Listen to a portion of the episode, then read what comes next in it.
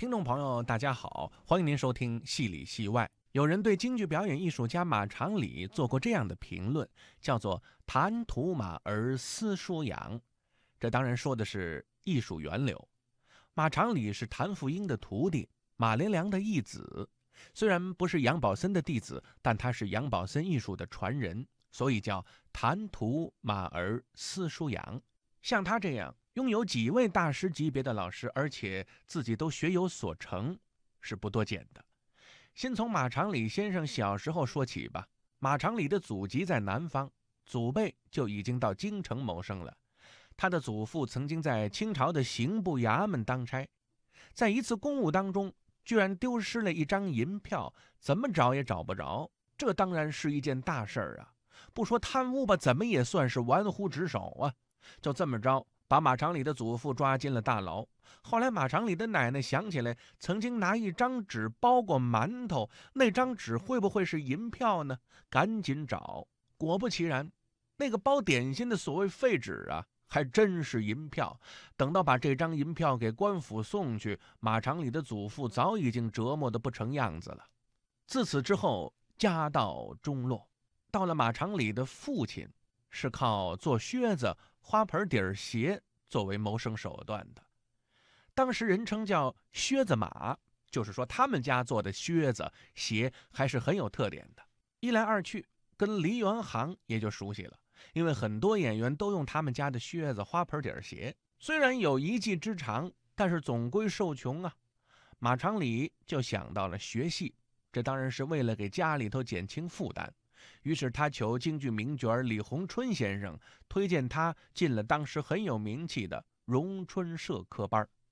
这个荣春社的主办者是京剧四大名旦之一的尚小云，这是一位颇有侠义之风的京剧名角。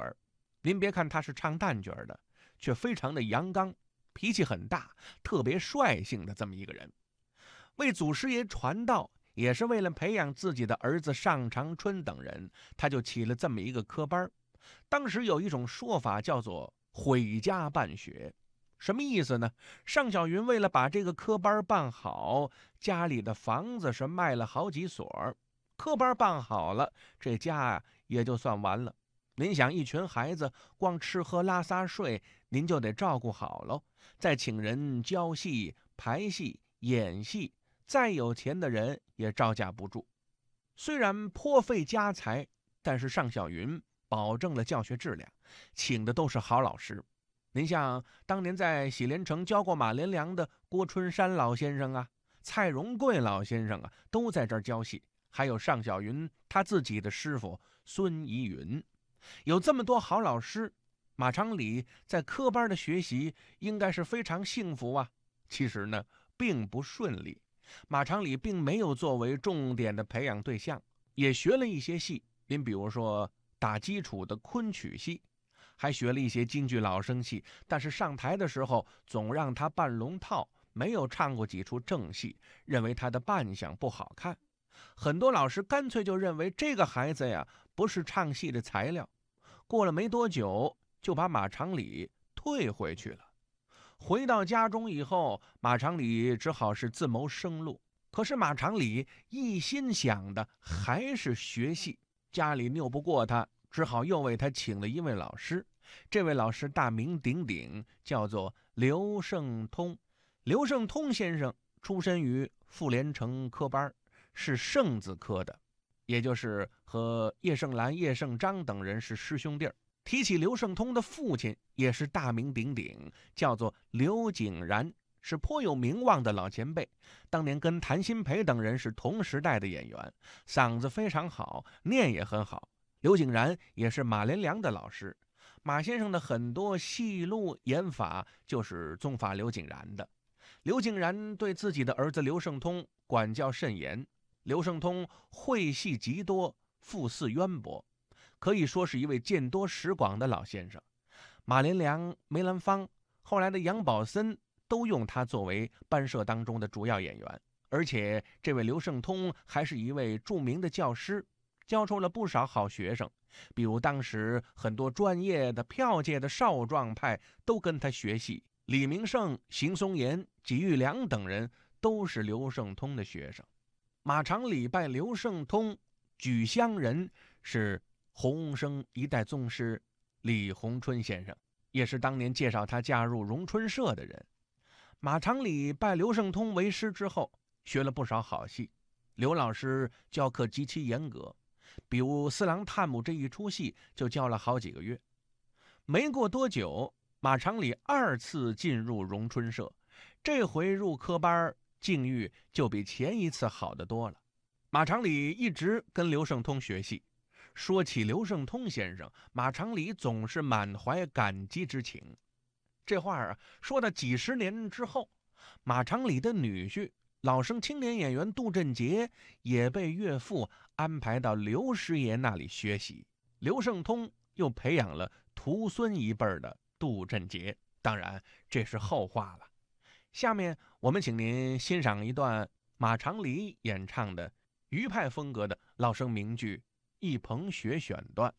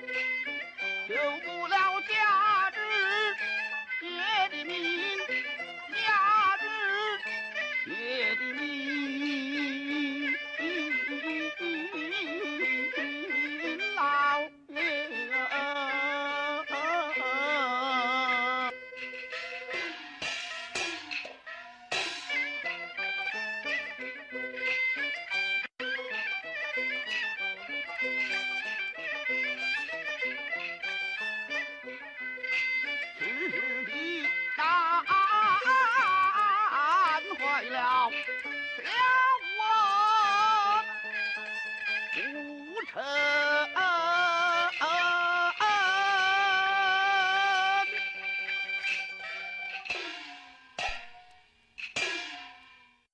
以上您听到的是京剧表演艺术家马长礼演唱的京剧《一捧雪》片段。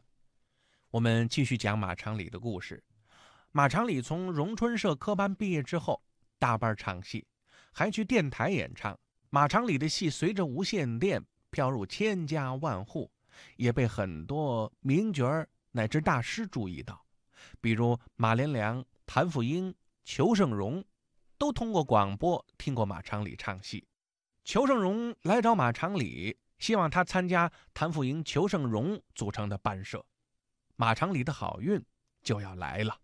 曾经有人说，马连良、谭富英是傅连城科班的毕业生当中，乃至北方老生当中的双子星座，太耀眼了。几十年之间，在北方剧坛盛名不衰，有着非常好的叫座能力。过去，谭富英先生班社当中用的花脸是王全奎。王全奎在北京成名很早，而裘盛戎能够搭上谭富英的班社，也是他走的一步最好的棋。以裘代王，使得裘盛戎在北京剧坛的地位更加稳固了。能够搭上大班大剧团唱戏，是年轻演员的梦想。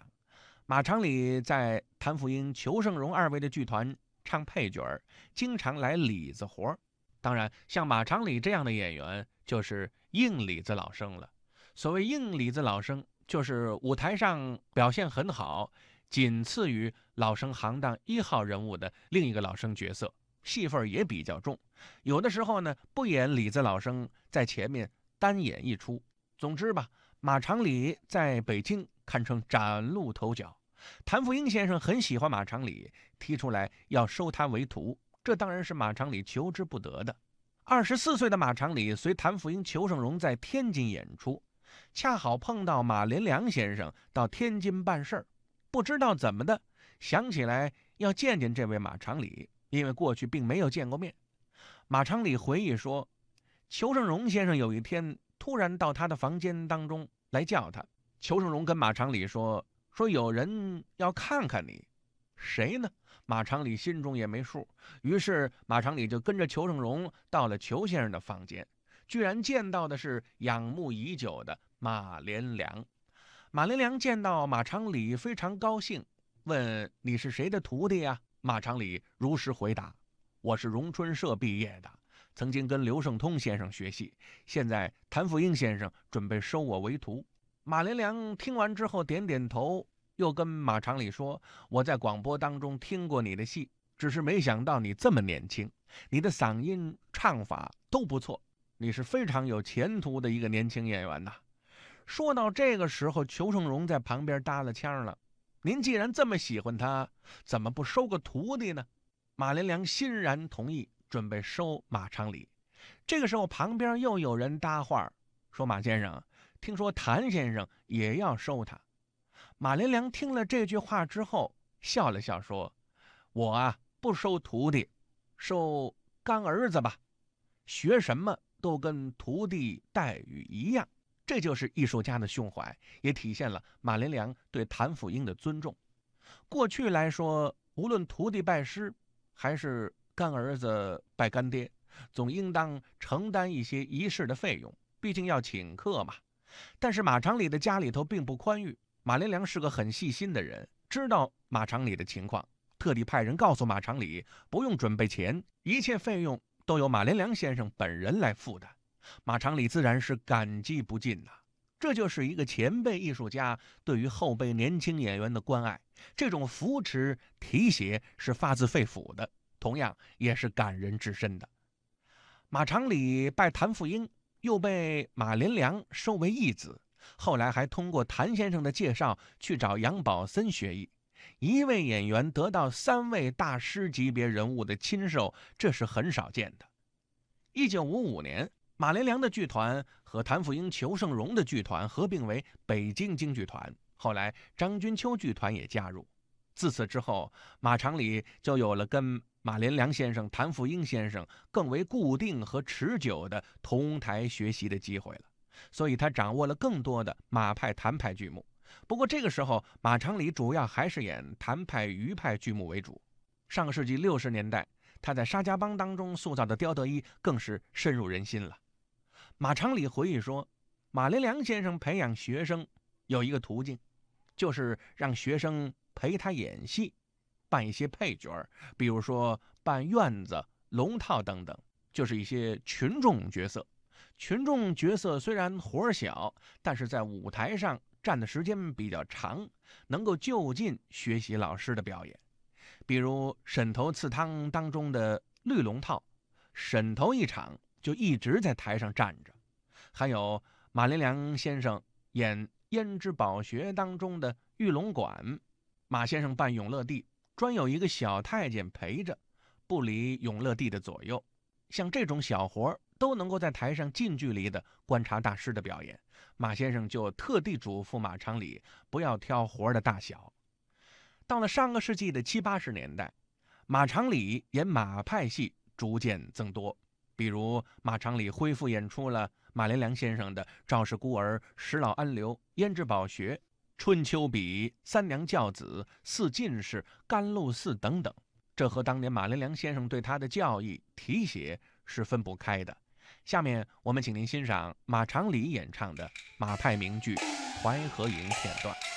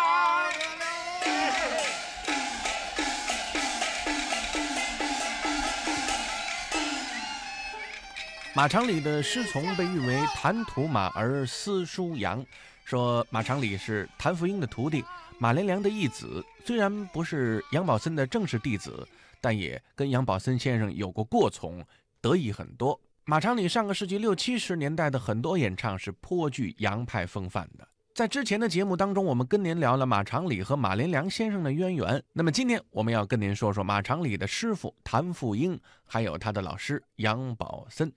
马长礼曾经很谦虚地说呀，他是一个夹靴包搭班演戏的院子过导。什么意思呢？过去呀，这些名演员参加班社，往往都有自己的服装，哎，京剧行话叫行头。但是，一般的群众演员是没有服装的，只是穿剧团里的公用服装。自己呢，只是制备靴子这一类的基本服装，管这种小演员呢叫做夹靴包搭班演戏。马长礼就是从这样的一个演员奋斗到著名的艺术家的，这和老师们的栽培分不开。当时马长礼跟着裘盛戎先生的荣社一起和谭富英先生的同庆社合并成为太平京剧团，主演当然是谭富英和裘盛戎。马长礼也正是在这个时间段逐渐走向了剧团的主演。比如裘盛戎有一个拿手的剧目叫做《姚七》，这个剧目啊也标志着裘盛戎艺术特色基本形成。故事说的是汉光武帝刘秀和功臣姚七之间的故事，改编自传统花脸老戏《头二本草桥关》。这剧中男一号当然是裘盛戎扮演的姚七，男二号呢就得算是马长礼演的刘秀了。当然了，剧中的马武也很重要。当时著名的老生演员李世奇先生给马长礼编了一段二黄原版唱腔，就是那段“想当年走南阳”。马长礼一唱，观众非常的欢迎，后来也成为了马长礼的代表唱段。下面我们就请您欣赏马长礼在《姚七》这个剧目当中的一段演唱，这是六十年代初的实况录音。马长礼饰演刘秀，裘盛戎饰演姚七。